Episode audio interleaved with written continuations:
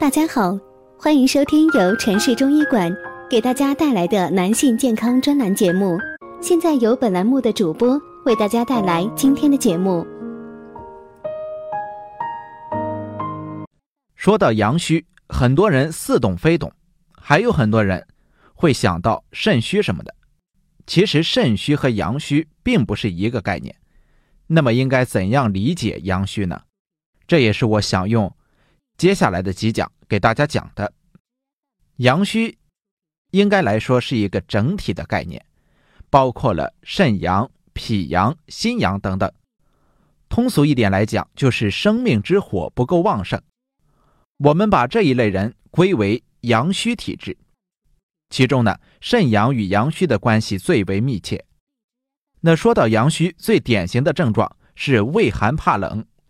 北方有句俗话叫“傻小子睡凉炕，全凭火力旺”。傻小子不懂得养生，可是为什么他不感冒不生病呢？火力旺是指的什么呢？其实就是说他阳气旺盛，能够抵御外邪。那么一个人来说，如果体内阳气不足，生命之火不够旺盛，就不能抵御外界寒邪的侵犯。包括自然界的风寒湿等等，那总的来说呢，怕冷是一个人火力不足的表现。用中医来说，就是阳虚。现实中，如果一个人平时特别怕冷，而且一年四季都这样，特别是冬天手脚发凉，喜欢吃热的东西，稍微一吃凉的食物就容易拉肚子，平常精神不振，没有活力。观察舌象，白润津液多，脸色淡白色，性格内向。不喜欢动，喜欢安静，这样的情况就是典型的阳虚了。如果大家在两性生理方面有什么问题，可以添加我们中医馆健康专家陈老师的微信号：二五二六五六三二五，免费咨询。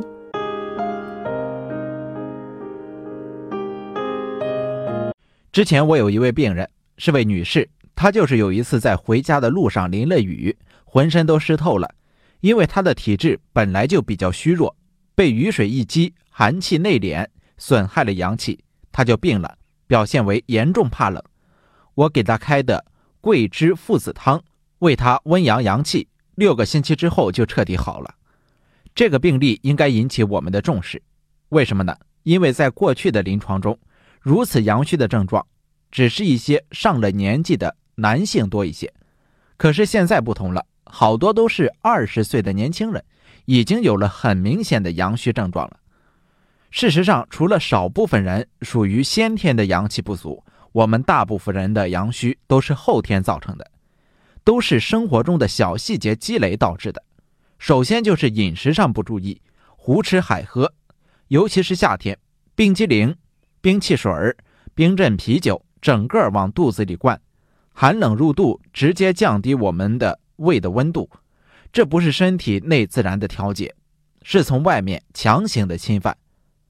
寒属阴，阴盛伤阳，直接攻击了位于中焦的脾阳。比如说冰镇啤酒，正常情况下，人的阳气本来是生发的，你咕咚咕咚五瓶下去，本来要生发的阳气都被你压下去了。第一次可能是肚子凉点儿多跑几趟厕所，如此喝的次数多了。就是对身体阳气的一次次耗损。有些人喝了冷饮之后，会感觉头部有刺痛感，仿佛是机灵了一下，心脏被揪住一般。人体感到最舒适的温度一般是二十一摄氏度到二十四摄氏度，而一般的冰镇饮料的温度在四摄氏度以下。